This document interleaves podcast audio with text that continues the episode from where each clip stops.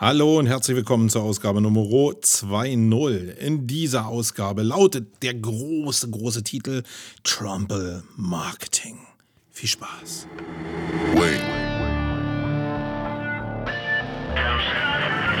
The creative adult is the child who has survived. Wait. The most powerful element in advertising is the truth. Wait. The best way to predict the future is the creative way. In our factory, we make lipstick. In our advertising, we sell hope.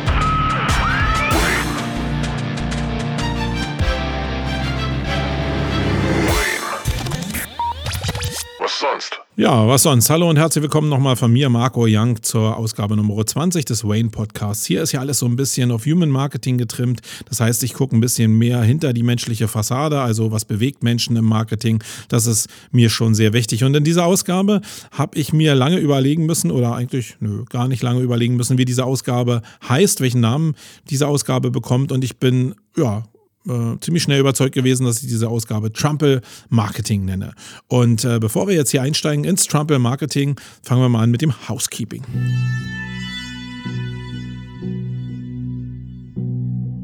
Glaubst du, Brain ist der Grund der Szene? Dann wird es Zeit für die Metaebene. Oh.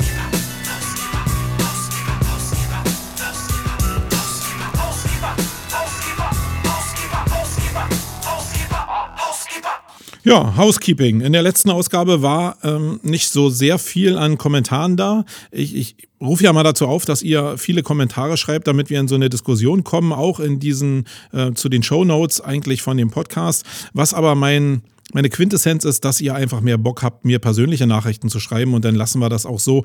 Äh, vielleicht schwenkt das irgendwann nochmal um, aber ich glaube, es liegt ja sehr stark daran, dass ihr keinen Bock habt, euch in irgendeiner Richtung zu positionieren und das ist auch der große Trend, der da draußen vorherrscht, nämlich, dass sich kaum einer richtig positionieren will. Alle haben irgendwie Muffensausen, ähm, eine Meinung zu kundzutun oder es gibt Leute, die ihre Meinung aber so kundtun, dass sie sich gleich in irgendeine Ecke stellen oder ihr werdet in irgendeine Ecke gestellt. Das ist das große Thema Thema da draußen. Die meisten neigen eher dazu, gar nichts mehr zu sagen. Und das führt dazu, dass Leute, die dann was sagen und sich in einer Ecke richtig radikal und mit Medienwirksamkeit positionieren können, wie Donald Trump, dass die plötzlich Präsident der Vereinigten Staaten wären. Und viele Meinungsforscher da draußen haben ja gesagt, irgendwie Hillary Clinton hätte irgendwie das Heft in der Hand und äh, Donald Trump hätte keine Chance. Scheiße ist. So funktioniert die Welt da draußen halt zurzeit überhaupt nicht mehr. Es ist so, auch in Deutschland, dass die Leute einfach nicht zuhören, dass die großen Politiker nicht zuhören, Angela Merkel nicht zuhört, hat man zumindest den Eindruck. Also ich glaube schon, dass sie zuhört,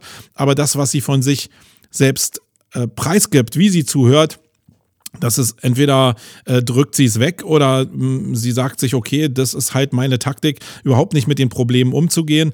Ähm, alle, die in ihrem Dunstkreis irgendwie agieren, alle, die Verantwortung, äh, Verantwortung haben, Führungsverantwortung auch haben in der CDU, ähm, agieren genauso. Na klar, über die ganzen Jahre, wo Merkel Präsidentin ist, ähm, schart man natürlich Leute um sich rum, die genauso denken und funktionieren wie man selbst.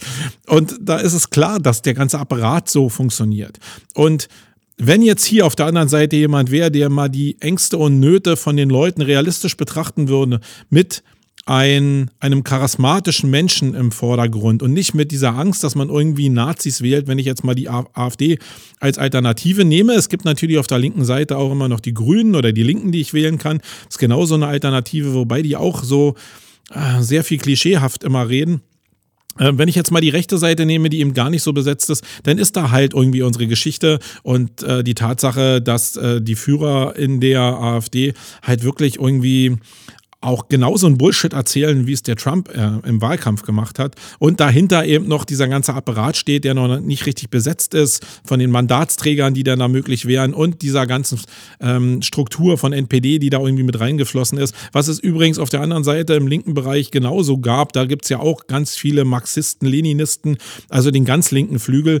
Ähm, das ist ja erstmal nicht so problematisch. Problematisch ist, ist es nur, wenn jemand auf auf der Ebene, also auf der rechten Seite auftaucht, der wirklich charismatisch ist. Also auf der linken Seite war es immer so der Gregor Gysi, der wirklich ein mega charismatischer Typ ist. Nicht in allen Ansichten war ich äh, mit ihm da irgendwie gleichgestellt oder gleicher Meinung, aber äh, charismatisch war er. Und wenn ich mir das mir jetzt mit Frauke Petri angucke, das ist äh, wirklich da hinkt's noch. Aber ich glaube, wenn jemand kommt, der charismatisch ist und der sagt, ich hole die Kohlen aus dem Feuer und die Leute nehmen, ihn das, nehmen ihm das ab, so wie es bei Donald Trump der Fall anscheinend war, dann ähm, wird das hier in Deutschland nicht sehr viel anders laufen und in anderen europäischen Ländern auch nicht. Hm wenn wir das nicht schaffen, uns mit den Problemen wirklich äh, auseinanderzusetzen und auch einen Verhaltenskatalog dafür zu entwickeln, was wir machen wollen in diesem ganzen System, dann kann es nur in Nationalismus äh, zurückbrechen, weil die Menschen keine andere äh, Möglichkeit sehen. Der normale Mensch, nicht der, der global sieht, der äh, probiert Sachen, die zu kompliziert sind, wieder auf die Basis zurückzudrücken und sie von da aus wieder neu zu lenken. Das ist allgemeines Verhaltensmuster und da muss man die Welt nicht neu erfinden. Das ist ähm, ja auch Human Marketing ein großer Anteil. Ja, nun haben wir den Salat. Salat weiß ich gar nicht. Äh, Donald Trump wird der nächste Präsident der Vereinigten Staaten. Ich glaube nicht daran, dass er der nächste Putin oder Erdogan wird. Ähm, das System ist ein völlig anderes. Und äh, ja, wir hatten auch schon mal Cowboys an der amerikanischen Regierung und da waren auch andere große Kriegstreiber, die die Nationen in große Kriege gebracht haben. Und da müssen wir jetzt vor Donald Trump nicht so sehr viel Angst haben oder erst Angst haben, wenn es soweit ist. Ich glaube, Angst ist kein guter Berater, wenn man sich mit den Leuten auseinandersetzt und das ist ja auch schon oft thematisiert worden. Es ist auch kein guter Berater, gleich irgendwie mit Forderungen an den Start zu gehen. Ich glaube, das macht überhaupt nicht so recht ähm, viel Sinn. Ja, das im Housekeeping, das wollte ich erstmal loswerden, gerade weil es noch mal im Hauptthema dieses Podcasts noch mal ein ganz großes Thema werden wird, weil es ganz große Parallelen zum Marketing gibt und die will ich euch einfach mal erklären, weil ihr sie vielleicht nicht seht. Ich habe zumindest in den ganzen Blogs und Podcasts, die ich jetzt hier so verfolge, auch in meinem Leben, äh, noch nicht mitgekriegt, dass die Leute verstehen, dass es eigentlich äh, eine sehr große Parallele gibt zwischen Trump und dem Marketing, äh, mit, zu, zu dem Trumpel-Marketing sozusagen und das will ich im Hauptthema besprechen. Ich will aber das Housekeeping noch ein bisschen dazu nutzen, um noch ein bisschen ja, auf, auf eigene Sachen hinzuweisen. Ähm, wir haben ja, habt ihr vielleicht gesehen, ähm, in Facebook ist ja der Riesenhype jetzt gerade ähm, Live-Voting. Ihr kennt ja sicherlich dass, ähm, die Tatsache, dass in Facebook aktuell Livestreams extrem supported werden und eine Riesenreichweite kriegen, einfach weil Facebook dieses Thema extrem pushen will und einfach mehr ähm, Interaktivität, mehr Menschlichkeit in ihr System kriegen will. Ein ziemlich geschickter Schachzug, wenn nicht auf der gleichen Seite äh, die Tatsache gewesen wäre, dass sie auch die Emojicons erweitert haben und jetzt pfiffige Leute sich gedacht haben, okay, man kann ja Livestream mit Emojicon äh, verbinden und ein Voting daraus machen. Das ist in der äh, ist vor zwei Wochen irgendwie in meinem Brain zumindest ziemlich stark aufgepoppt. Und ich habe mir gedacht, okay, da sitzt keiner drauf. Also ich habe mir die selbst angeguckt, da gab es irgendwie zu den äh, einschlägigen Suchwörtern überhaupt gar kein Volumen. Und ja, ich habe mir gedacht, okay, suche ich mir einen Coder der mir einfach eine Lösung programmiert und der mir das ermöglicht, dieses Live-Voting in Facebook abzubilden.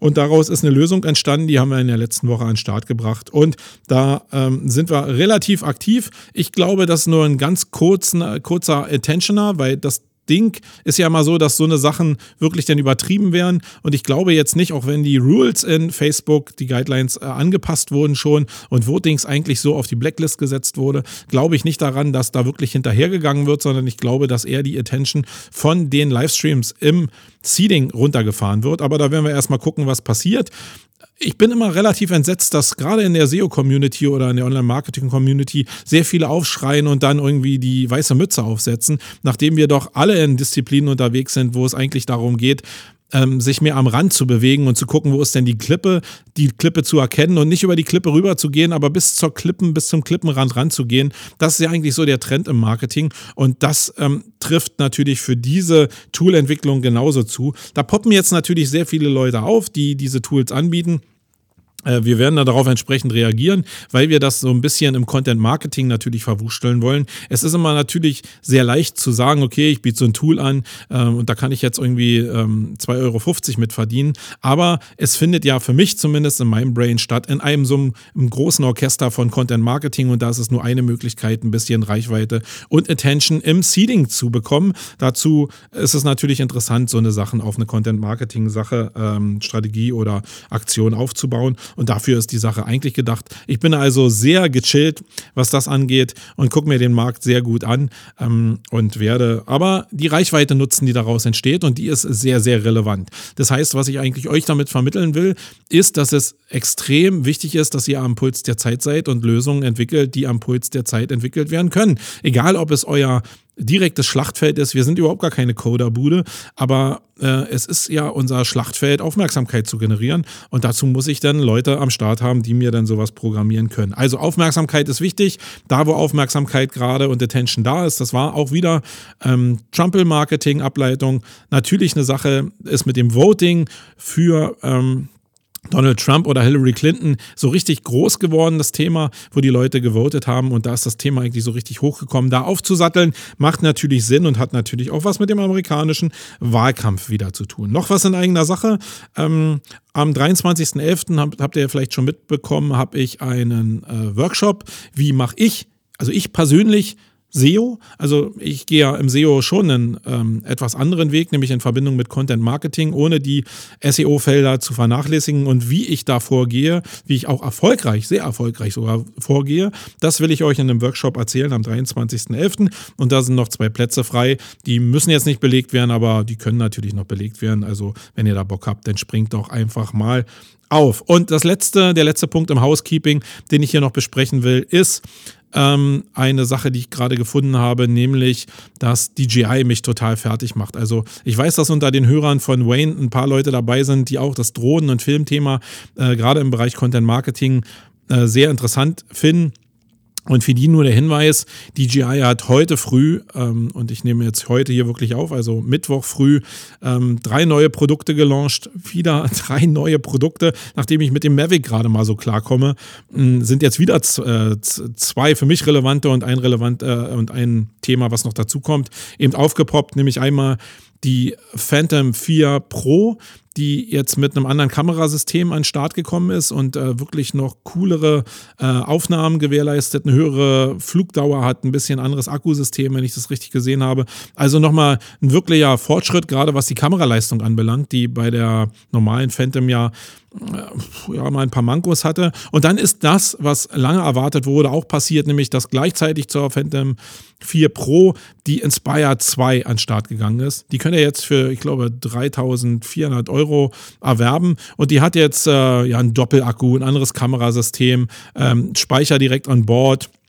damit ihr auch RAW-Aufnahmen machen könnt. Also alles ein bisschen fetter, ähm, aber hat auch äh, geile Live-Features, die ähm, natürlich in allen anderen Drohnensystemen auch drin sind. In der Phantom Pro, äh, Phantom 4 Pro, ist es jetzt auch so, dass auf der Fernbedienung wieder ein fester Monitor hängt. Das ist also eine Abwandlung, die auch jetzt wieder neu dazugekommen ist. Irgendwie die ganze Zeit ging ja die Tendenz dazu, äh, separate Bildschirme zu haben, wie in einem iPhone oder ein iPad. Jetzt ist der Monitor wieder äh, fest, was höchstwahrscheinlich daran liegt, dass die Leuchtstärke einfach ähm, bei den Handys oder bei den Tablets nicht stark genug war. Und das war wirklich bei Gegenlicht oder in der Sonne echt ein Problem. Und ähm, ja, das wollte ich euch einfach nur sagen, ähm, falls ihr Phantom-Flieger seid oder euch mit Drohnen ähm, äh, beschäftigt.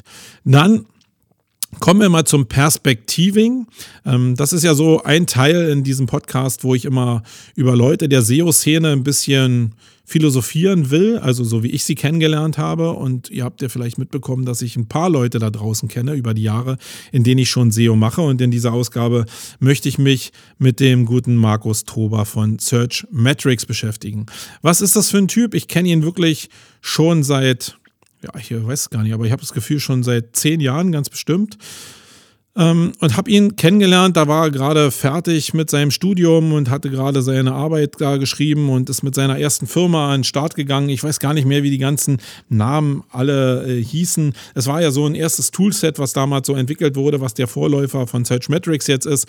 Und er war immer sehr, sehr ähm, strebsamer Typ. Also er war sehr codinglastig und sehr strukturiert und ähm, war schon einer der Leute, die auch gleich was auf die Straße gebracht haben, auch mit seinem äh, Grußkartenportal, was er damals betrieben hat. Ist er einer von denen gewesen, die gleich immer mit Reichweite um die Ecke gekommen sind. Ähm, das wurde natürlich damals, wenn ich so richtig mitgekriegt habe, ähm, eher über AdSense monetarisiert und da gab es Leute, die sind dann mehr in Sales-Prozesse reingegangen. Aber egal, er hatte die Reichweite, die damals interessant war und er hat nie vergessen, seine Tools weiterzuentwickeln. Das heißt, die Tools waren immer seine große Leidenschaft ähm, und das ist so die Basis von dem Charakter von Markus, wie ich ihn kennengelernt habe, dass er immer ein sehr leidenschaftlicher, fähiger Programmierer war und sich mit dem Thema Tools eben immer sehr stark auseinandergesetzt hat und das probiert hat, ins Kleinste zu entwickeln. Ähm, daraus ist, wie ihr ja wisst, ähm, Search Metrics entstanden, eine, eine Tool Suite, die ja schon ein bisschen anderen Stellenwert hat auf dem Markt. Und ich habe selbst lange gebraucht, um äh, zu verstehen, wo er denn mit dieser Suite eigentlich hin will. Ähm, es gab ja eigentlich die direkte Konkurrenz damals zu Systrix. Zumindest sind beide Tools so ähnlich, glaube ich, an den Start gegangen. Ähm, und ja, jetzt ist auf der einen Seite halt Systrix entstanden, was so mehr den Mainstream-Markt ähm, zusammenführt. Und auf der anderen Seite ist das entstanden, was der Markus Tober mit Metrics entwickelt hat, nämlich eher was, was als Plattform definiert ist und was für Enterprise-Kunden auch ausgelegt ist, vom Schulungssystem, aber auch vom Ansatz, von der Anbindung, ähm, ist es, glaube ich, wirklich ähm, ein anderes Klientel und damit grenzt es sich auch sehr stark ab. Es ist natürlich ein Problem, dass du, wenn du dich nur mit Enterprise-Kunden beschäftigst, du so ein bisschen die Szene verlierst, aber so what? Was ist die Szene eigentlich wert, wenn ich mich im großen Business beschäftige? Ich weiß, dass Markus sich da immer so ein bisschen schwer tut weil er natürlich Teil der Szene sein will und auch Teil der Szene ist, muss ich mal ganz klar sagen. Ähm, aber es ist natürlich ein Drahtseilakt.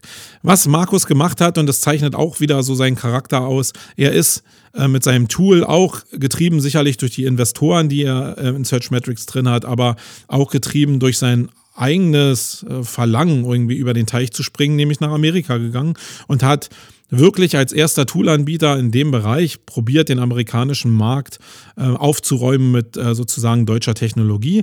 Und dafür Hut ab. Also das, was er da auf sich genommen hat, das zeigt schon, dass er ein echter Entrepreneur ist. Ich bin natürlich immer ein bisschen hin und her gerissen und weiß nicht, inwieweit er getriebener ist von seinen Investoren und weiß dann immer nicht, auch weil ich ja selbst selbstständig, äh, selbstständig bin und ein Unternehmen leite, ähm, wie weit ich gehen würde, um mir diesen Druck zu machen. Ähm, dem zu entsprechen, nur des Kapitals willen, ähm, folgt es diesem, dieser Annahme, eben noch ein kleines Stück vom riesengroßen Kuchen zu haben, ist besser als ein größeres Stück von einem kleinen Kuchen zu haben. Ich weiß es immer nicht. Die, die, die Fragen stelle ich mir immer als Unternehmer selber. Ich muss aber feststellen, dass es eben genau diese Charakterzüge sind, die dann äh, dazu führen, dass Unternehmen oder eben so, eine Produkte richtig, richtig groß werden. Also ich glaube, mit der Ängstlichkeit, die ich da an den Tag lege, werde ich so ein System nicht groß machen können oder so ein äh, Produkt nicht groß machen können. Deswegen Hut ab. Er ist also wirklich einer der Leistungsträger, einer der, ich glaube, es ist das Flaggschiff, wenn es darum geht, ähm, deutsches SEO in den Vereinigten Staaten zu vertreten. Ich glaube, da gibt es keinen, der aktuell aktiver ist oder mehr Publicity hat. Deswegen Hut ab und danke Markus, dass du da die deutsche Fahne hochhältst, weil ich glaube, das ist für uns alle hier in der SEO-Szene sehr, sehr interessant. Ähm, was für euch, jetzt habt ihr eine Menge über Markus gehört, was für euch interessant ist, wenn ihr den Jungen kennenlernt, ähm, was ich so ähm, sagen muss, ist, dass Markus redet mit jedem, wirklich mit jedem. Aber wie es eben bei solchen Leuten so ist, und das ist jetzt wirklich nicht böse gemeint, ist, dass diese Leute ziemlich schnell kontrollieren müssen, wirklich kontrollieren müssen in dem Wachstum, wen, mit wem sie sich näher beschäftigen oder mit wem sie sich nicht näher beschäftigen. Und da ist Markus, denke ich mal, ein Hai. Er, er weiß ganz genau, dass er nicht die Zeit hat, um sich mit Leuten zu beschäftigen, die nicht in sein Beuteschema, in seine Zielgruppe reinpassen. Ähm, da ist er skaliert genug, um sich einfach mit Haien zu umgeben. Und damit müsst ihr rechnen, wenn ihr euch mit ihm unterhalten wollt, dass wenn ihr ihm nichts bieten könnt von dem, was sein Wachstum ausmacht, oder ihn in einem bestimmten Moment erwischt, wo er nicht die Ruhe hat, um ähm, ja, menschlich zu sein, dass ihr dann vielleicht ziemlich schnell einen Korb bekommt oder ähm, ja, da von anderen Leuten zumindest eine, eine tiefere menschliche Kommunikation bekommt. Das würde ich jetzt mal sagen. Und ich nochmal, das ist immer ziemlich schwer in diesen Perspektiven, eigentlich Leute so zu, beo äh, zu beurteilen. Aber ich glaube, dass es dass der Charakterzug extrem wichtig ist, um ähm, da nach vorne zu kommen. Markus ist, ähm, muss ich jetzt aus eigener Erfahrung noch sagen, jemand, der sein sein Baby liebt, also sein Tool liebt über alles. Ähm, er ist wirklich verliebt in das, was er da macht. Er ist mega leidenschaftlich. Und was ihr nie machen dürft, ist sein Tool angreifen. Das ist wirklich, ähm, das macht nicht. Das ist äh, falsch. Wenn ihr mit ihm kommunizieren wollt, lasst dieses Thema aus. Oder äh, wenn ihr einen bestimmten Vertrauensbonus habt und ihn schon näher kennengelernt habt, irgendwann kann man das sicherlich sagen. Aber ich glaube, da muss man sich schon sehr viel Lorbeeren erarbeitet haben, um da irgendwie was auch Kritisches sagen zu können. Das ist ein bisschen schwierig, weil da ist er wirklich, da schützt er sein Baby ohne Ende und ist da ja manchmal so ein bisschen blind, muss ich sagen. Also Markus, wenn du hier zuhörst, nimm mir das nicht krumm, aber ähm, da bist du manchmal ein bisschen sehr leidenschaftlich. Aber wie gesagt, das gehört vielleicht dazu. Und im Großen und Ganzen, wenn ich Markus treffe, ich finde immer irgendwie äh, Themen, mit denen ich mit ihm sprechen kann. Und wir reden immer vom selben. Und ich finde es persönlich faszinierend, so eine Charaktere auch in dem Umfeld zu haben, ähm, weil da kann ich eine Menge von lernen. Ähm, ich glaube zwar, dass er nach unten auch eine Menge lernen kann, aber ähm, wichtig ist, dass wir voneinander lernen können. Und ähm, das ist das Thema Markus Tober gewesen. Jetzt gehen wir weiter in die Blogthemen. Da habe ich auch eine ganze Menge Themen am Start, bevor wir dann ins Hauptthema kommen. Also Blogthemen.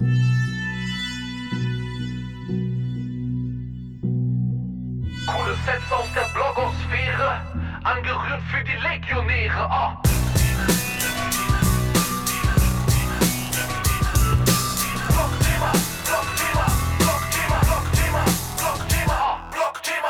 Ja, im Bereich Blogthemen ist eine ganze Menge am Start. Da ist in den letzten 14 Tagen wirklich sehr, sehr viel aufgelaufen. Neben der Tatsache, dass Donald Trump Präsident wird, ist auch eine ganze Menge anderes Zeug noch passiert.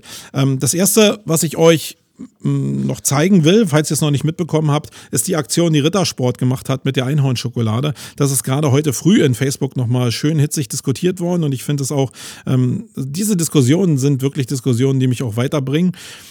Ähm, wenn ihr es noch nicht gehört habt, Rittersport hat ja eine Einhornschokolade rausgebracht, die ähm, aus weißer Schokolade besteht mit, glaube ich, äh, Heidelbeer oder Cassis oder so. Irgendwie ganz spacey mit einer richtig lustigen Kampagne irgendwie gemacht. Also Einhorn ist ja sowieso mega trendy. Und das hat dazu geführt, dass es mega viele Bestellungen gegeben hat, auch von der ersten Tranche, die da war. Und die war super schnell ausverkauft. Die ganze Aktion ist dann so viral eskaliert, dass der Shop irgendwie zum Abstürzen gekommen ist und die Leute jetzt irgendwie ähm, eher empfinden, dass die ganze Sache zu einem Shitstorm geworden ist und dass jetzt das Rittersport irgendwie auf die Füße fällt im negativen ähm, Bereich, weil die Leute eben nicht an die Schokolade rankommen. Und ich bin schon der Meinung, dass es natürlich ein Fail ist, dass ähm, die IT da abgestürzt ist. Ich glaube nicht, dass das kalkuliert ist. Aber ich glaube, dass es insgesamt von der Wahrnehmung, wenn ich einfach sehe, dass wir darüber diskutieren und dass ich überall die, die, dieses Schokoladenbild jetzt irgendwie sehe in meinem ganzen Stream drin, dass ich Leute höre in meinem Umfeld, die eigentlich gar nichts mit Marketing zu tun haben, die gesagt haben, oh, hast du das von Rittersport jetzt schon gehört? Ähm, da ist Marketing richtig und die wenigsten davon wollen jetzt die Schokolade wirklich haben, sondern die haben einfach die Wahrnehmung für Rittersport bekommen und dazu war das alles da. Was interessant war, ähm, ist die Diskussion darum, inwieweit das alles strukturiert und kalkuliert war in einer gewissen Content-Marketing-Strategie. Und da glaube ich, dass die Strategie bis zum Viralen natürlich dazu gedacht war, also eine, eine Einhorn-Schokolade baue ich ja nicht einfach so. Da hoffe ich natürlich darauf, dass die ganze Sache auch ein bisschen ja, viral wird. Ich glaube, sie war darauf ausgelegt und strukturiert, viral zu werden. Dass die IT dann abgestürzt ist, da glaube ich nicht dran, dass das wirklich ähm, dazu, dass das Teil des Plans war. Und das hat einen einfachen Hintergrund. Ich glaube einfach, dass es in diesen ganzen Geschichten, also ihr müsst euch immer vorstellen, die Leute sitzen in Agenturen zusammen, Menschen sitzen zusammen und probieren im Idealfall die, die diese ganze, dieses Projekt zu planen und auch zu planen, was wäre, wenn. Ähm, in jeder, in jeder Projektplanung, die ähm, etwas größeren Stil hat, geht es ja immer darum, ähm, Abzweigung zu sehen. Also du hast die Ideallinie in deinem System, was passiert, wenn es einfach durchläuft. Und dann hast du Szenarien, die du selbst prognostizierst, wie die Sache läuft, wenn sie viral wird, was daraus entstehen kann. Aber du hast auch Szenarien, was passiert, wenn äh, das halt negativ umschlägt. Und wenn es negativ umschlägt, und dazu muss man mal so eine Kampagne auch mitgemacht haben, wenn es positiv umschlägt, erstmal, also nehmen wir erstmal das Positive, dann äh, entsteht in den Menschen, die daran beteiligt sind, sowas wie ähm, ja, so ein Hype-Feeling. Ja, also es läuft was gut, du kriegst super Resonanz, du hast das Gefühl, deine, deine Maßnahmen laufen, alles läuft am Schnürchen, irgendwie die ganzen Teams arbeiten miteinander, da ist ja nicht nur einer dran beteiligt, sondern da ist ja äh, wirklich übergreifend in den Projekten bei so großen Maßnahmen sind Menschen daran beteiligt und da wird hin und her kommuniziert, da macht Arbeiten plötzlich Spaß, da ist ein riesen Hebel hinter. Da wird natürlich auch in die Chefetage kommuniziert, was da gerade passiert. Da wird mit der PR kommuniziert. Und das ist alles wichtig und toll. Aber auf der anderen Seite, wenn die Sachen dann versagen, dann fühlt sich das eben auch ziemlich schlecht an. Dann kommt man aus diesem System raus, wo alles super funktioniert. Und dann kommt man ins Schwanken, denn entstehen Ängste. Das ist immer so, wenn Sachen, die äh, gewohnt gut funktionieren, nicht mehr so funktionieren. Dann entstehen Ängste, Unsicherheiten. Du weißt nicht richtig, ob dein Plan so richtig auskalkuliert war. Und dann kommt eine Menge Menschliches dazu. Und diese menschliche Geschichte, die kannst du nicht hundertprozentig kalkulieren. Das liegt auch sehr stark daran, welche Charaktere in diese Maßnahme eingebunden sind, damit du in gewisser Weise reagieren kannst. Und das will in der Basis keiner. Also so einen Shop einfach abzuschalten als Marketingmaßnahme, daran glaube ich nicht. Das wäre schon sehr, sehr abgehangen von den Leuten.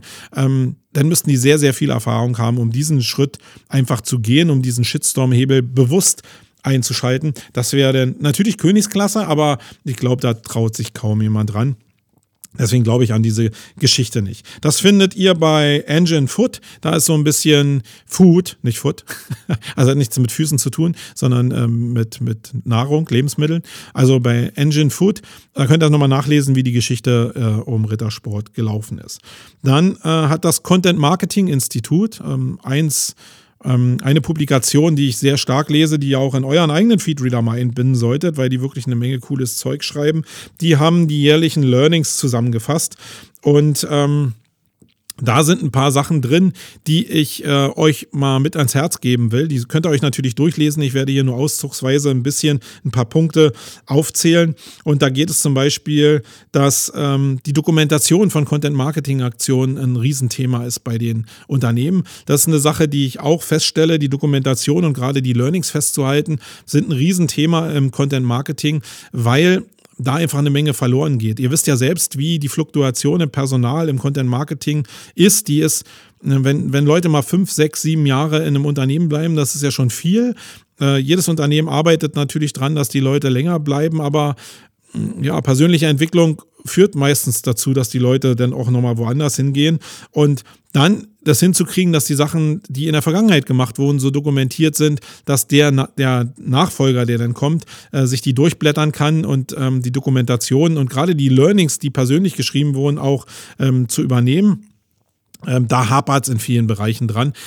Ähm, in meiner Erfahrung ist es so, dass einfach die, Schlacht, die Schlachtzahl so hoch ist, dass man nicht dazu kommt zu dokumentieren. Wenn es denn vom Kunden gewünscht ist, zu dokumentieren, dann wird es oft gerade von Agenturen gemacht, aber oftmals scheut man die Kosten, die in der Dokumentation drin sind. Und ihr wisst selber, schriftliche Dokumentation ist wirklich Hexenwerk. Also das, das dauert Zeit, das kostet viel Geld und das sind viele Leute nicht bereit zu investieren da draußen. Und das ist natürlich ähm, ziemlich schwer. Dann ist der zweite große Punkt ist, dass Social Media für Content Marketing der riesen äh, und populärste Seeding-Kanal ist oder auch die Pupu äh, Publikationsplattform. Es ist ja bei vielen ähm, großen Unternehmen auch immer noch so, dass nicht der Blog oder die Seite eigentlich die Publikationsplattform ist, was sie sein müsste, um die ganzen Marketingfelder zusammenzubringen, sondern dass Facebook an sich die Unternehmenspräsenz ist. Und das ist natürlich eigentlich Bullshit, aber viele machen es halt so.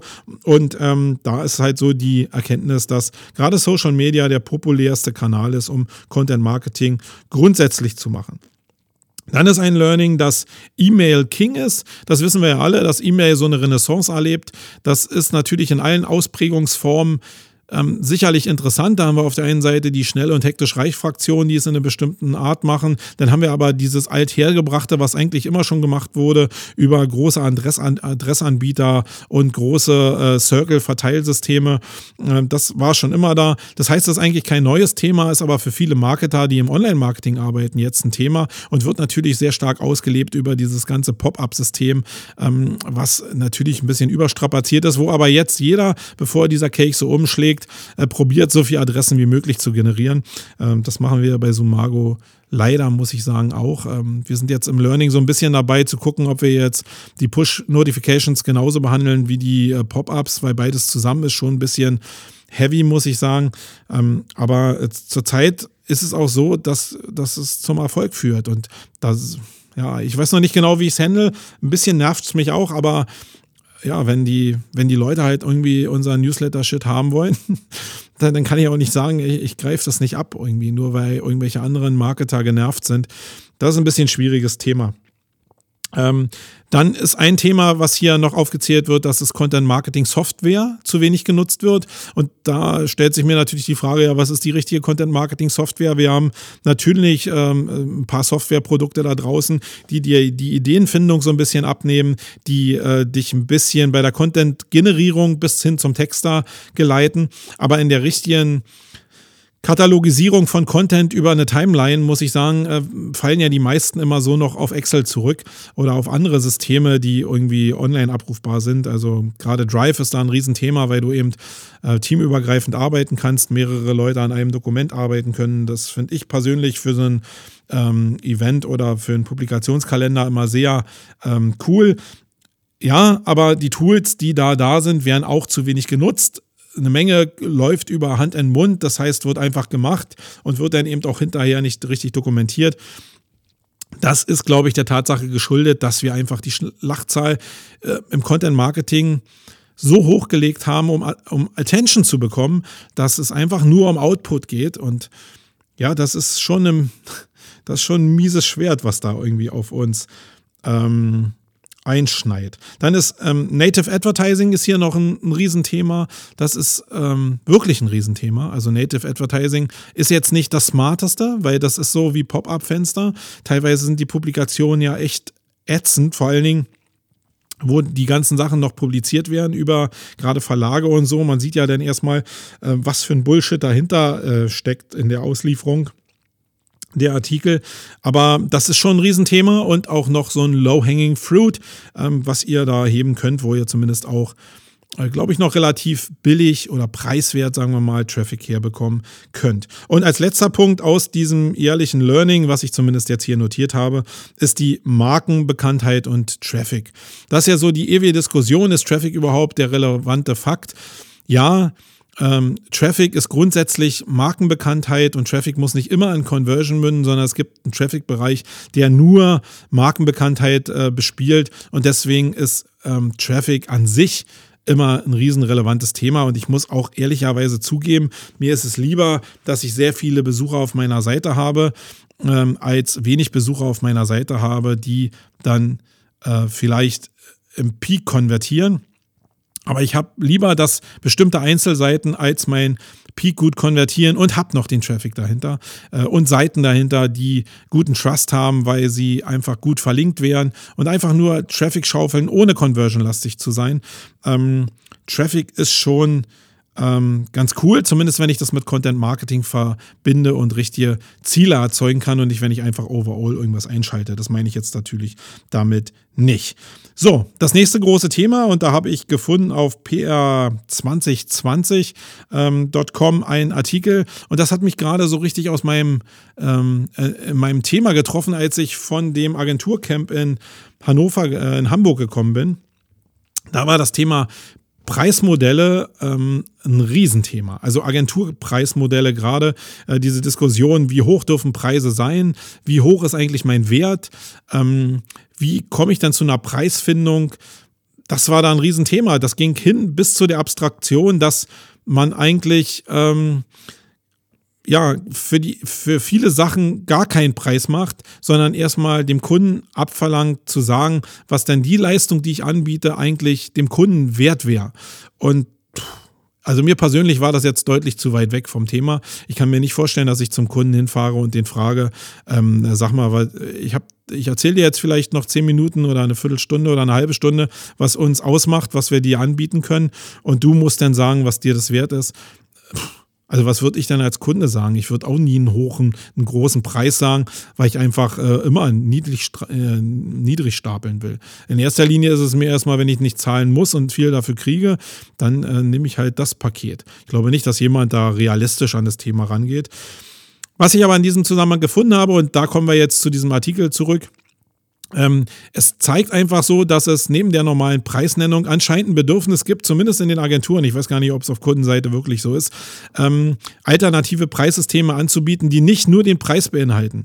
Ähm, und in dem Zusammenhang ist eben dieser Artikel interessant, weil er nach Punkten die Sache ausrechnet. Gerade wenn ihr große Content-Marketing-Projekte habt, ist es ja oftmals so, dass ihr nicht ein Stream habt, sondern ihr habt sehr viele Teilbereiche, aus denen sich diese ganze Projektmaßnahme dann zusammensetzt. Also da sind Redakteure beteiligt, da sind sind ähm, Filmschaffende beteiligt, da sind Grafiker beteiligt, da sind Projektmanager beteiligt, Accountmanager beteiligt, da sind äh, Vertriebsleute beteiligt, da sind im Ausspielen nachher PR-Leute beteiligt, Seeding-Leute, Linkbilder beteiligt, äh, Webdesigner beteiligt. Also ganz viele Leute, aus denen sich so ein Projekt zusammensetzt. Und dann ist es natürlich immer eine Schwierigkeit, die Einzelposten richtig äh, zu überschauen und dem Kunden auch zu vermitteln, äh, welche Einzelteile denn wie viel kosten. Und eine Maßnahme, um zu, nicht jeden Posten jetzt auch aufzulösen und erklären zu müssen in dem Preisraster, ist das in ein Punktesystem zu passen. Das heißt, jeder Punkt ist so, wie ihr es vielleicht von irgendwelchen Online-Spielen kennt oder so, bestimmte Credits wert und diese Credits werden eben, äh, sind umrechenbar in Geld. Also bei Fotolia hat man es ja auch so, dass man Credits einkauft und dann faktisch, umso mehr Credits du kaufst, umso ähm, weniger wert ist dann faktisch der Euro, der dahinter in der Bemessung liegt. Und so könnte man das als Preisbemessungssystem auch für diese Projekte machen. Vielleicht nicht mit diesem Hebel. Für mehr Punkte musst du weniger zahlen, weiß ich nicht. Aber was es auf jeden Fall macht, ist, es lenkt von dem eigentlichen Preis ab. Das heißt, wenn ihr mit Punkten arbeitet pro Einzelposten, dann müsst ihr euch nicht mit der Preisfindung so sehr auseinandersetzen, zumindest nicht bei Kunden, die ein bisschen ober oberflächlicher rüberschauen. Ähm, nehmen wir einfach mal so ein normales Angebot. Wenn er jetzt im Grafikbereich steht für normale grafische Dienstleistungen, meinetwegen ähm, werden 10 Units berechnet, was vielleicht einer Stunde entspricht, aber eine Unit ist irgendwas. Und ähm, pro Unit werden jetzt drei Punkte abgerechnet. Dann ist es was anderes, als wenn da jetzt steht 10 Stunden für ähm, meinetwegen 1000 Euro oder weiß, was weiß ich, was da, was ihr für einen Stundensatz habt. Ähm, dann ist es so, dass der Kunde relativ schnell mit seiner Erfahrung eben den Stundensatz erfassen kann. In dem Punktesystem kann er es nicht so gut erfassen und das umgeht vielleicht, und das ist vielleicht die Denke dahinter, diese ganze Diskussion um die Einzelpreise in den Projekten, weil da geht es natürlich ähm, ja schon in der Berechnung drum. Umso mehr Ahnung der Head of Marketing in bestimmten Produktionsabläufen hat, umso mehr wird er bestimmte Posten hinterfragen. Wenn er halt nicht so, wenn er die Zeit hat, würde er auch das Punktesystem hinterfragen. Aber ähm, es ist natürlich viel ersichtlicher. Guckt euch das einfach mal an. Das ist gar nicht so leicht zu begreifen. Ich musste mir das auch zweimal durchlesen, wie dieses Punktesystem da funktioniert. Aber als Idee, als Ansatz war es zumindest irgendwas, was ich in meinen Kopf gelassen habe und was ich immer intensiv gelesen habe und nicht nur überflogen habe. Dann habe ich im, ähm, beim PR-Blogger Klaus Eck einen Erfahrungsbericht gefunden.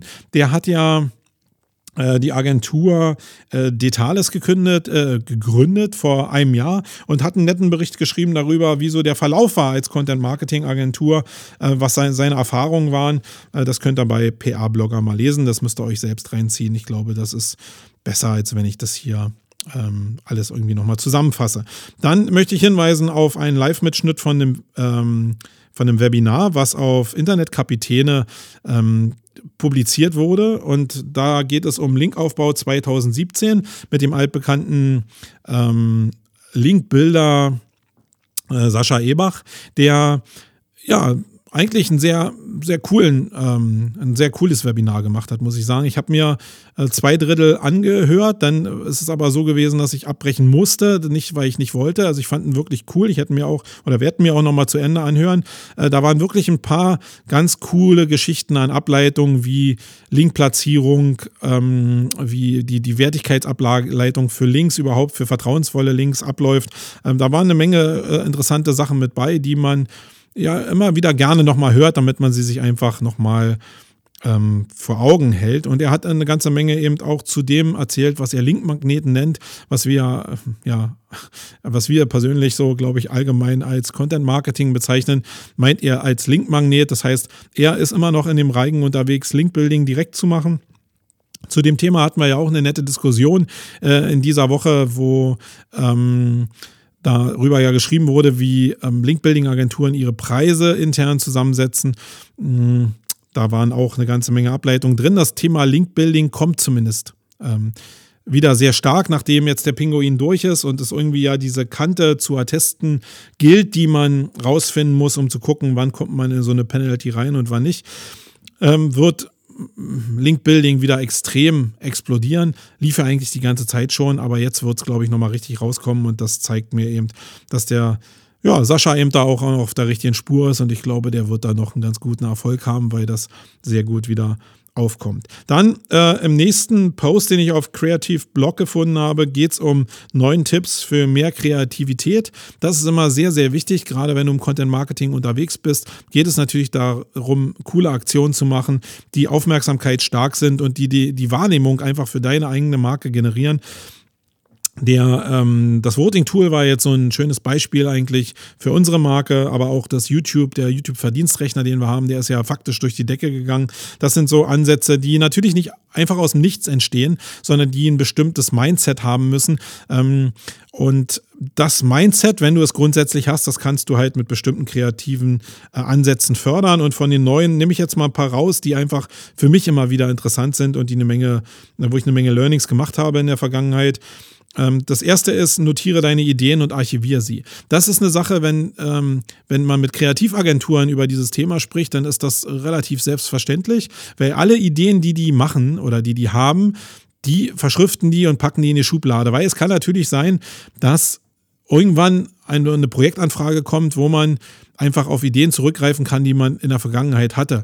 Und das ist so eigentlich das Know-how, was nicht verschüttet werden darf, sondern die Ideen, die man in der Firma mal hatte, die müssen auch irgendwo abrufbar sein, auch wenn neues Personal dazukommt und so, da muss man in so eine Trickkiste greifen können. Ob die Sachen denn bei der Agentur liegen oder ob die Sachen beim Designer liegen und dann mitgenommen werden, ja, das ist eine Riesendiskussion da draußen, da weiß ich, da gibt es äh, ganz heftige Diskussionen darüber. Da weiß ich auch nicht, wie man das lösen soll. Ich glaube, das muss man in Einzelabsprache und in Verträgen machen, weil da geht es ja schon um Werte.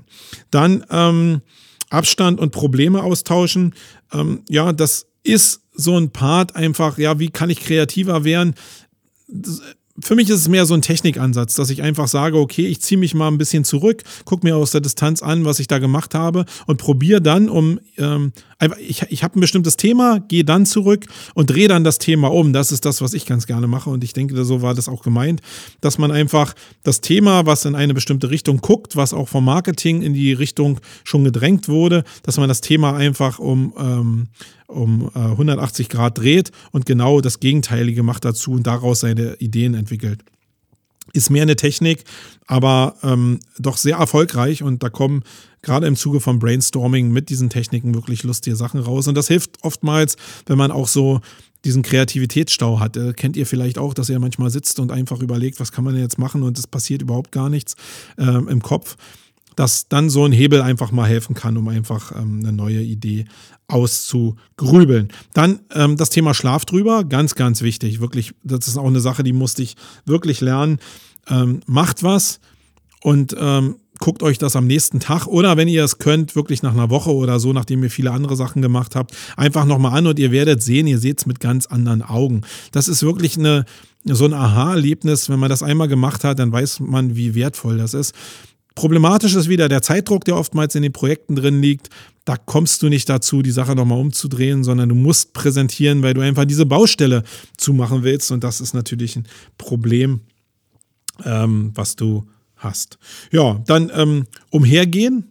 Das ist eine Sache, die ich äh, hier von Flo, unserem Artdirektor, auch lernen musste. Ähm, dass es einfach cool ist, wenn du den Kopf mal einfach, wenn du einfach über was nachdenken willst, so eine Basisidee hast und jetzt zu mehr Ideen kommen willst, Ideen weiterentwickeln willst, dass du einfach dir die Zeit nimmst, mal rumzulaufen und einfach locker darüber nachzudenken und ohne Druck darüber nachzudenken. Eine wirklich, glaube eine tolle Technik. Also wer das mal gemacht hat, der glaube, der wird da seine positiven Erfahrungen draus ziehen. Als erstes war es natürlich so, und da kann ich jetzt mal aus der Chefseite berichten, dass als ich gesehen habe, dass der die ganze Zeit im Büro rumläuft, habe ich gedacht, der tut halt nichts. Und ähm, das ist, äh, wenn du mit Designern, Grafikern zu tun hast, mit kreativen Menschen, halt völlig die falsche Ansicht. Aber äh, da musste ich eben auch lernen, Und wenn ihr in den Bereich reinstülpt äh, oder reinstoßt, dann ähm, denkt vielleicht an meine Worte, dass das völlig normal ist für kreative Leute. Dann noch eine Sache, die ich auch äh, im äh, Agenturcamp gelernt habe oder wo zumindest eine Session drüber abgehalten wurde. Da ging es um Leistungskonzepte. Also Belohnungssysteme, wenn Leute eine bestimmte Leistung bringen, dass es denn ähm, ja einen Bonus gibt. Wenn du meinetwegen eine Leistung eigentlich so mit zehn Stunden angesetzt hast und du schaffst die jetzt an acht Stunden, dass du dann irgendwie ein Add-on an Geld kriegst. Und das ist eine Sache, die ja, zumindest nach den Studien, die da präsentiert wurden und die ich mir nochmal angeguckt habe, zumindest die Studien scheinen es zu belegen. Und wenn ich mir an die eigene Nase fasse, scheint es auch ja zu stimmen, dass dieser Leistungsdruck für Kreative schlecht ist. Also sogar kontraproduktiv ist, weil du einfach da sitzt und sagst, ich muss, ich muss, ich muss, weil da ist ein Wertesystem dahinter. Und sobald du sagst, du musst, du musst, du musst, passiert halt nichts im Kopf. So funktioniert unser System halt im Kopf einfach nicht. Und das ist problematisch. Das funktioniert, solange du am Fließband bist und meinetwegen die Schraube 17 von links nach rechts drei Züge machen musst und das den ganzen Tag machen musst, so wie es bei Charlie Chaplin am Fließband damals war. Du nach Hause kommst und immer noch die Bewegung machst, weil du immer dasselbe machst. Da funktioniert es, weil du einfach sagen kannst, du kannst mit Muskelkraft vielleicht die Schlachtzahl, wie du die Züge machst, einfach erweitern. Das hat natürlich auch Grenzen, aber das ist dieses ganz normale Akkordsystem. Das funktioniert aber bei äh, Kreativen überhaupt gar nicht. Ja, dann noch ein paar andere Sachen, die ich gefunden habe. Auf ähm, E-Tailment habe ich gefunden zum Beispiel eine Sache, wie lange sollte man seinen Chef duzen. Das ist, ähm, ja, da bin ich so ein bisschen hin und her gerissen. Äh, hier ging es um den Otto-Chef, der ähm, ja so eine Firmenkultur 4.0 ausgerufen hat, die ja mal ähm, Schall und Rauch sein kann, aber er scheint sich so wirklich noch duzen zu lassen was ich sehr angenehm finde. Auf der anderen Seite ist ab einer bestimmten Größe Respekt schon eine tragende Säule, um so eine Firma auch zusammenzuhalten oder eine mögliche tragende Säule. Das liegt natürlich immer sehr stark an den Charakteren, die erstens in, äh, im Bereich der Geschäftsführung oder im Bereich der Gründer sind, aber auch im Bereich der Leute, die du in dem Unternehmen drin hast. Da gibt es bestimmt bestimmte Bereiche, die, die mit dem Duzen umgehen können. Es gibt aber auch bestimmte Bereiche, die mit dem Duzen eben so eine Lockerheit verbinden, die dann nachher wirklich negativ in eine Firma einzahlen kann. Ich glaube, dass das ein dünnes Schwert ist. Dass, wenn ich das einfach mal eine Parallele ziehen kann, ich war ja Polizist, hat der ein oder andere ja mal mitgekriegt. Als ich Polizist war, gab es noch grüne Uniformen, unsere Hosen hatten noch eine richtige Buntfalte, äh, unsere Hemden mussten immer gebügelt sein, wir mussten eine Mütze tragen und adrett sein, Binder haben das hatte, damals habe ich auch gedacht, was soll der ganze Scheiß irgendwie, weil es ist natürlich nervig, immer mit einer Mütze rumzulaufen, wenn du als junger Kerl eben auch äh, deine Haare gegelt haben willst und irgendwie ein bisschen auf dein Äußeres achtest, dann ist so eine Mütze natürlich relativ kontraproduktiv. Im Nachhinein muss ich aber sagen, dass die psychologischen Aspekte von der Uniform, nämlich dieses Adrette ähm, und auch diese Größe, die du mit der Mütze ja auslöst, da geht ja nicht darum, bei der Mütze ähm, eine Mütze zu tragen, sondern geht ja darum, ähm, mehr Größe zu bekommen und mehr Autorität faktisch darzustellen. Ähm, das ist ja jetzt so verloren gegangen mit der, mit der Reform eigentlich der Uniform, die ich glaube, so 2010 angefangen hat. In Berlin ist es hier wirklich, viele Bundesländer machen das ganz ordentlich, aber in Berlin ist es wirklich pervertiert. Also mit diesen, mit diesen komischen Tracking-Hosen, die die haben, mit den Taschen an der Seite. Äh, Mützenpflicht gibt es überhaupt nicht mehr. Wenn denn, werden nur noch Basecaps getragen. Die Hemden sehen aus wie schmuddelig. Also manchmal sehe ich wirklich Kollegen, die sehen aus wie ein Abrisskalender. Und das hat nichts mehr mit Autorität zu tun. Und wenn ich das jetzt übertrage, ähm, zu dem, wie auch ja, also bei der Polizei gehen Menschen halt mit Leuten, die schlusig aussehen, auch dementsprechend um. Und wenn ich das jetzt aufs Duzen übertrage in einer Firma, dann kann das auch sehr kontraproduktiv sein.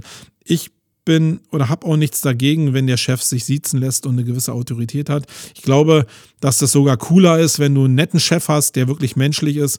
Aber diese Distanz des Siezens dazwischen ist, glaube ich, ist eher eine Errungenschaft, das Siezen, äh, das menschlich zu machen, als jetzt die Errungenschaft zu haben, alle zu duzen.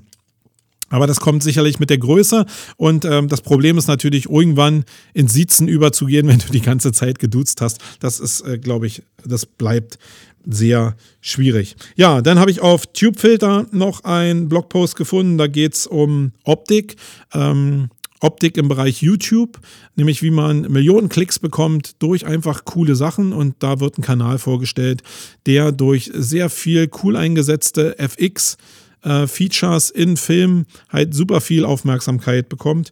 Und ähm, das solltet ihr euch mal angucken, weil das wirklich zeigt, dass man auch mit wenig Budget, aber mit viel Fachkenntnis wirklich was reißen kann. Und ich muss euch nicht sagen, welche Reputationswerte diese Videos für die Fähigkeiten in Premiere Pro oder was die da auch immer benutzen, äh, haben können. Das hängt dicht zusammen. So, dann als letzter Punkt Watchdog. Das ist jetzt nicht eine Sache, die äh, Watchdog ist ein Film eigentlich. Geht mehr um eine Internetseite von Watchdog, die darauf ausgelegt ist, auf Predictive World ähm, zu ergründen, wie dein oder wie man die Profile, die du im Netz hinterlassen hast, auslesen kannst, um zu gucken, was du für ein Typ bist. Ähm, das könnt ihr in zwei Stufen machen, nämlich einmal, in dem allgemein über die Geolocation und das, was ihr angebt, irgendwie ein Profil gesetzt wird, oder ihr könnt eben euren Facebook-Account einsetzen und dann werden viele Daten aus dem Facebook-Account abgescraped und daraus wird eine Prognose gemacht, wie alt ihr werdet, ähm, wann ihr, ähm, wie oft ihr zum Arzt geht, etc. pp. Also viele lustige Sachen, die da drin stehen. Äh, bei mir war es so, dass ich an Facebook die Jungs nicht rangelassen äh, habe. Das heißt, da war es ein bisschen oberflächlich. Ähm, also wenn du damit spielst als Tool, äh, wie alt die Menschen wären. Mir wurde jetzt gesagt 79. Sehe ich jetzt nicht so als mein Ziel an. Ich will schon deutlich älter werden. Und 79 wäre jetzt so irgendwie, ja, wenn das stimmen sollte, kann ich die nicht mehr haftbar machen. Aber das will ich eigentlich gar nicht hören. Das ist so wie die Diskussion um die Zeitmaschine. Ich will nicht hören, wann ich sterbe. Interessiert mich überhaupt gar nicht. Und ähm, das ist ein, bisschen scary, aber wir wissen ja, wenn du scary Sachen machst, dann kriegst du Aufmerksamkeit. Und was eigentlich noch viel besser ist, ist gar kein SEO-Thema. An sich hätte man sicherlich ein bisschen SEO-lastig auch verbauen können, keine Frage. Aber in der Visualisierung ist das schon großer Sport. Und das will ich euch einfach wenigstens mal äh, aufzeigen. Die ganzen Sachen, die ganzen Hinweise findet ihr in den Show Notes hier unten drin ähm, ähm, zu dem Podcast. Da müsst ihr einfach nur ranklicken und dann kommt ihr entsprechend dahin und dann wisst ihr auch, wovon ich geredet habe. So, dann kommen wir jetzt zum Hauptthema, nämlich Trumpel Marketing.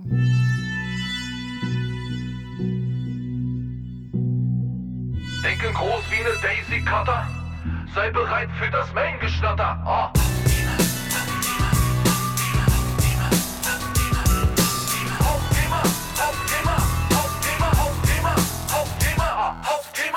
Ja, Hauptthema. Donald Trump ist der Präsident der Vereinigten Staaten. Zumindest in einer Woche wird das denn sein. Irgendwie, nee, nicht in einer Woche, sondern irgendwie Anfang Dezember wird das sein. Ich glaube, 12. oder so ist die Vereidigung.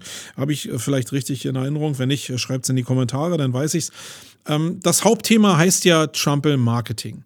Das heißt, für mich ist ja wichtig in der Analyse, warum der Trump jetzt irgendwie gewonnen hat, ähm, wie das so ein Ausfluss sein kann aus der gesellschaftlichen Entwicklung, die wir gerade haben. Und das spielt immer ins Marketing rein. Also Gesellschaft und Marketing gehören ja irgendwie zusammen. Und deswegen stelle ich mir natürlich die Frage, habe sie mir gestellt und werde sie mir auch in Zukunft stellen, warum ist das so, dass eine AfD 14 Prozent plötzlich bekommt, dass ein Trump ähm, amerikanischer Staatspräsident wird, dass die Briten aus, dem, aus der EU aussteigen, also das Nationale wieder größer wird und mit was man das erreicht.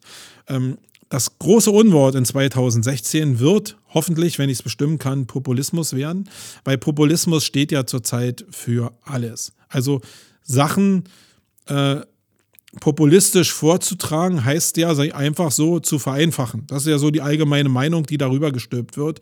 Und das ist ja der Megatrend. Das liegt einfach daran, dass die Welt um uns herum wirklich so kompliziert geworden ist, dass sie keiner mehr versteht. Und wenn ich jetzt einfach den Bereich Online-Marketing rausnehme, als Spezialisierung von mir und von diesem Podcast, dann muss ich sagen, ja, ich habe doch manchmal schon Probleme mit dem Thema irgendwie Schritt zu halten. Wie soll es denn Leuten gehen, die in dem Thema noch gar nicht drin sind? Und Sachen, die ich nicht kenne, die aber anscheinend mein Leben da draußen mehr oder weniger immer mehr bestimmen, die machen Leuten Angst. Also wenn du in deinem normalen Weg unterwegs bist, dann läufst du da, pfeifst dein Lied, weißt ja, wie alles aussieht, gehst jeden Tag den gleichen Weg. Wenn jetzt aber der Weg irgendwie durch eine Baustelle, weil es ein äh, Erdbeben gegeben hat, jetzt irgendwie nach rechts weggeht und du weißt nicht, wo der Weg endet so richtig, dann fangen Leute an, mit Verunsicherung zu generieren, äh, zu, zu reagieren und dann wird die Sache ein bisschen tricky. Nichts anderes ist es mit der Globalisierung und mit dem, was zurzeit im Netz passiert. Alle Themen, die wir irgendwie bespielen, sind einfach kompliziert. Keiner versteht mehr irgendwas und das liegt natürlich auch daran, dass alle Meinungen und alle Nachrichten, die wir da draußen konsumieren, plötzlich erreichbar sind. Früher ist es ja über bestimmte Medien immer kanalisiert worden, da war es einfacher. Natürlich bist du ein bisschen in deiner Meinung beeinflusst worden. Äh, aber für viele Menschen ist es ja überhaupt gar kein Problem. Und das ist das, was ich auch immer sage. Du kannst auch in einer Diktatur sehr glücklich leben, wenn du mit der Diktatur lebst und nicht gegen die Diktatur lebst. Dann muss Herr Putin für dich kein Feindbild sein, wenn du denn irgendwie gut klarkommst in, äh, in Russland. Dann, das ist ja mal so eine Sache der, der Relation. Wenn du aber natürlich äh, unabhängige Presse generieren willst da und jetzt ein, eine, eine Zeitung aufmachst und unabhängig berichtest, auch gegen das Regime berichtest, na dann dann wird es halt nichts irgendwie. Also es gibt immer zwei Seiten der Medaille. Ich bin für Freiheit, keine Frage, aber wenn du Leute in, äh, in Russland fragst, was für die Freiheit ist, dann ist es einfach die Freiheit, auf ihrem Weg zu latschen und zu wissen, wo der Weg lang geht.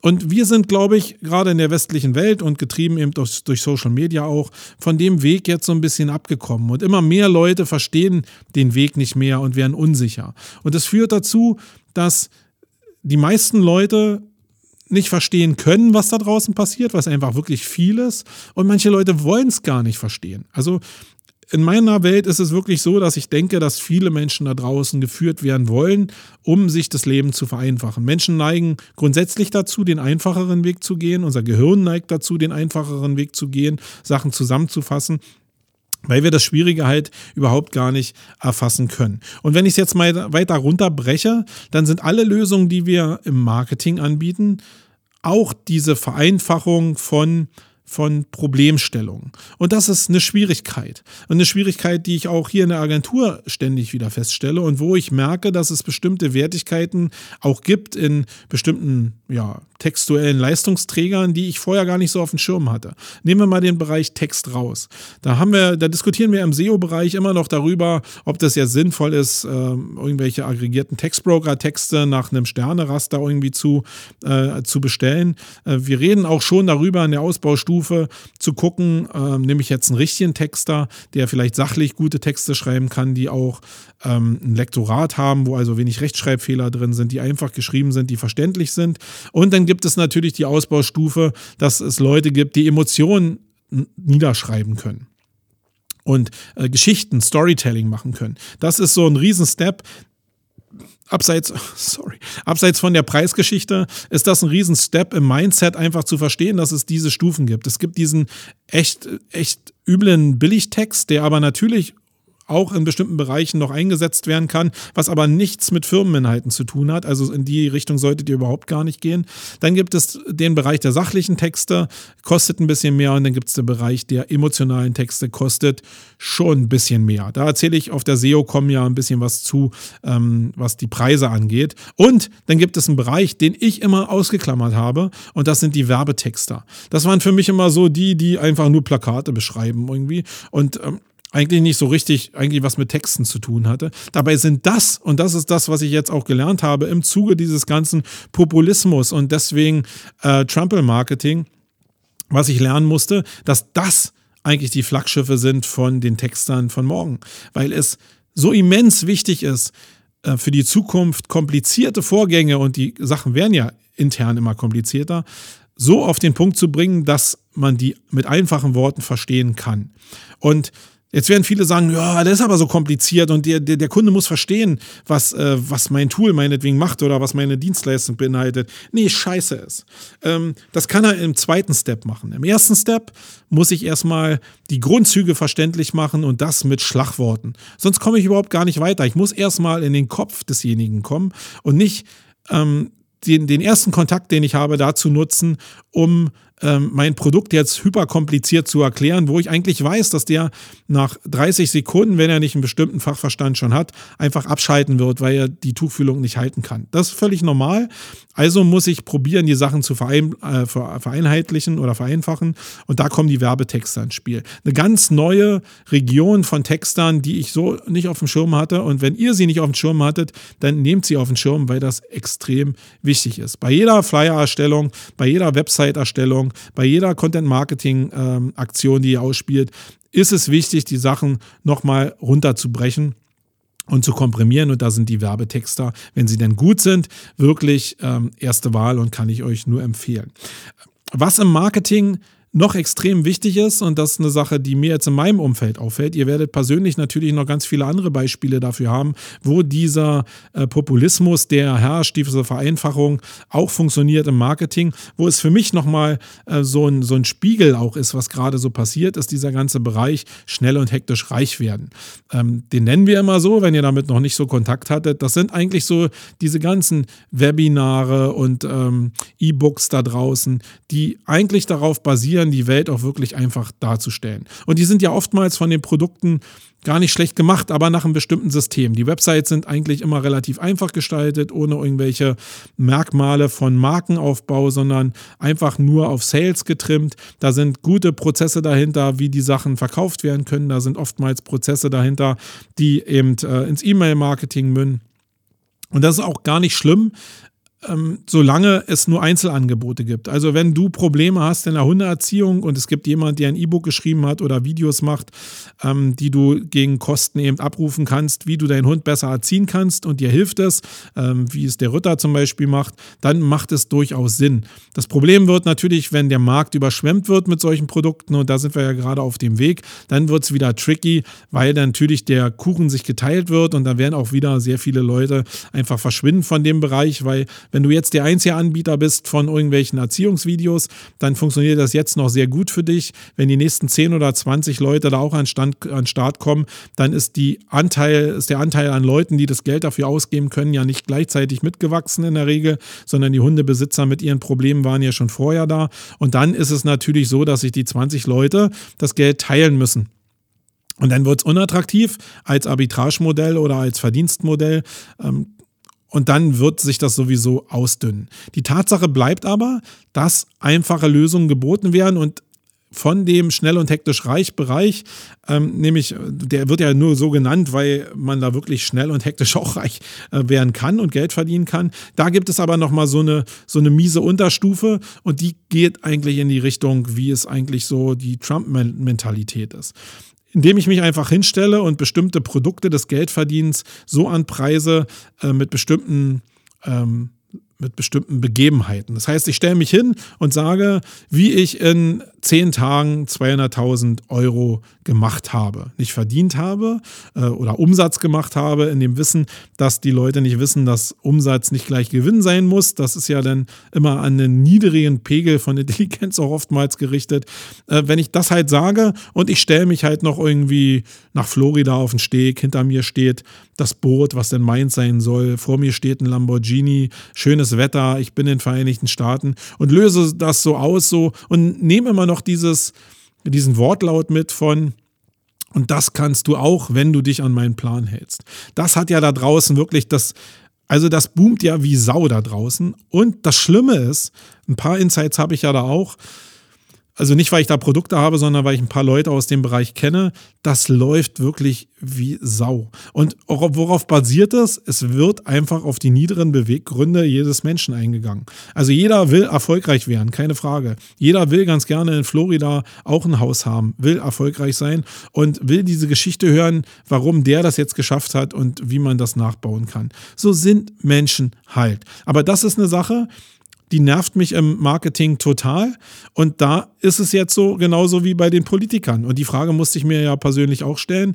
Wenn ich jetzt selbst so genervt bin von diesen schnell und hektisch Reichleuten, dann muss ich mich aber auch nicht darüber, also dann muss ich nicht zumachen, sondern muss mich damit beschäftigen, wie das passiert und muss vielleicht gucken, wenn ich das nicht will, wie ich dagegen steuern kann, weil das ist genau dasselbe, wie es äh, Donald gemacht hat. Nämlich er hat auch einfach auf den Pudding gehauen, er hat sich hingestellt, seine Steuererklärung nicht gesagt, äh, nicht gezeigt, hat gesagt, dass er dicker Milliardär ist. Jetzt verzichtet er sogar auf das Einkommen als Präsident, weil er einfach genug Kohle hat. Also er nimmt diese ganzen niederen Beweggründe, um zu sagen, hey, ich bin halt einfach der Macher und ich brauche euer ganzes Geld gar nicht. Und ihr könnt mit mir auch so erfolgreich werden. Das ist eigentlich nichts anderes, als wenn ich diesen schnell und hektisch reich Bereich nehme und auf diesen Zug äh, steigen oder springen halt extrem viele Menschen auf, weil es halt einfach so ist, dass Menschen so sind, wie sie sind. Und in der Mehrheit sind sie halt nicht intellektuell, sondern sind sie eher einfach gestrickt. Und das mag in Deutschland auch so ein bisschen anders sein, weil wir so eine linke Elite ausgeprägt haben, die intellektuell denkt, so ein bisschen weiter vorne zu stehen. Aber ich glaube, da ist es nur, der Körper ist größer, klar, aber es gibt einen größeren Anteil von Leuten, die eben so einfach denken und der Anteil wird auch hier schreien, wenn sie die Gelegenheit dazu haben und den richtigen Leitwolf haben. Das heißt, auch bei den schnell und hektisch reich Produkten ist es so, dass der entsprechende Leithammel da sein muss. Und für mich ist die Erkenntnis, dass ich es immer schaffen muss, erstmal den Fuß in die Tür zu bekommen. Ich muss meine Produkte hochglänzend und richtig ideal darstellen, sodass der erste Catch da ist und das richtig glossy, hochglanzmäßig aussieht wie ein Rolex-Produkt. Das muss ich hinkriegen und die Leute erstmal catchen. Und dann mit den Leuten ins Gespräch kommen, erstmal Basisvertrauen erzeugen und das auch, ja, sorry, mit etwas niederen vielleicht äh, Marketingmaßnahmen und mit Vortäuschung falscher Tatsachen. Wie ich es denn danach mache, das liegt ja völlig in meiner Hand. Da wird es Leute geben, die das nach derselben Technik machen und die danach Bullshit-Leistung äh, anbieten. Ich kann es aber auch so machen und danach ehrlich abliefern. Und damit komme ich ganz gut zurecht. Den großen Schein zu wahren und danach abzuliefern, finde ich deutlich cooler. Aber ich kann ihn nicht mit dem komplexen, geilen Scheiß abholen, weil da überfordere ich ihn einfach. Und das ist so ein Learning aus der Trump-Wahl, was ich fürs Marketing habe. Mich würde mal interessieren, was ihr dazu denkt. Nehmt ihr das überhaupt so wahr auf so einem Marketing-Level, äh, was jetzt mit Trump und dem ganzen Populismus passiert? Oder habt ihr das noch gar nicht so gesehen? Mich würde das wirklich interessieren. Schreibt das mal unten in die Kommentare oder ich weiß, ich weiß, ihr wollt euch nicht positionieren. Dann äh, schreibt mir doch wieder eine Personal Message, dann ist auch okay. Aber mich würde eure Meinung wirklich interessieren. Darauf läuft es immer hinaus. So, das war das, was ich im Hauptthema euch erzählen wollte. Jetzt machen wir noch kurz ein bisschen Event-Tipps, aber wirklich ganz kurz und dann sind wir auch wieder raus hier.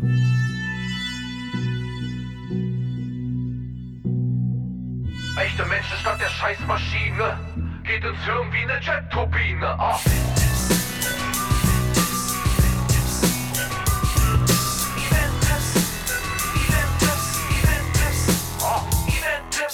Ja, Event-Tipps beinhaltet ja so die Mehrzahl. Ähm, Mehrzahl habe ich diesmal gar nicht.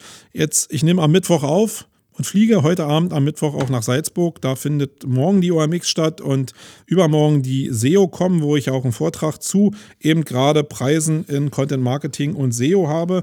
Wer also sowieso da ist, äh, den kann ich nur herzlich einladen, in meinen Vortrag zu kommen, wenn das Thema für euch interessant ist. Da werde ich eben auch so ein bisschen Content Marketing Felder beleuchten, will aber auch mit euch diskutieren darüber, natürlich.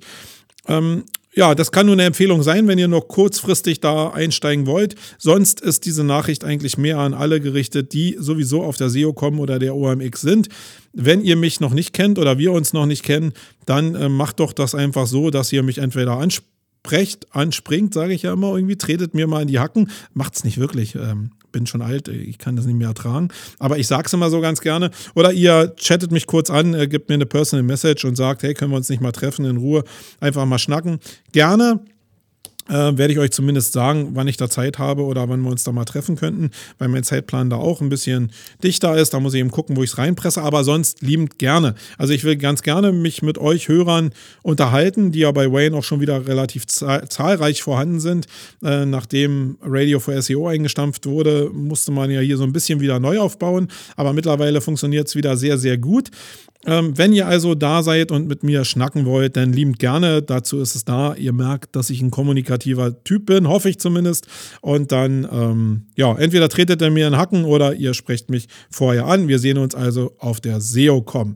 So, das war's in dieser Ausgabe 20. Ich hoffe, für euch war wieder ein bisschen was dabei bei dem Geschnatter hier. Und ähm, ich hoffe, ihr seht die Welt nicht so kompliziert ähm, jetzt mit Donald Trump an der Spitze. Lasst erstmal uns schauen, was der Junge wirklich macht und wie die Leute um ihn rum ihm die Realität erklären. Und wenn er denn aus, wenn er denn aufmüpfig wird und frech wird, dann gucken wir mal, wie wir den Jungen ausbremsen. In diesem Sinne, ich bin raus. Ciao, bis nächste Mal. Wait. The creative adult is the child who has survived. Wait. The most powerful element in advertising is the truth. Wait. The best way to predict the future is to create it. In our factory, we make lipstick. In our advertising, we sell hope.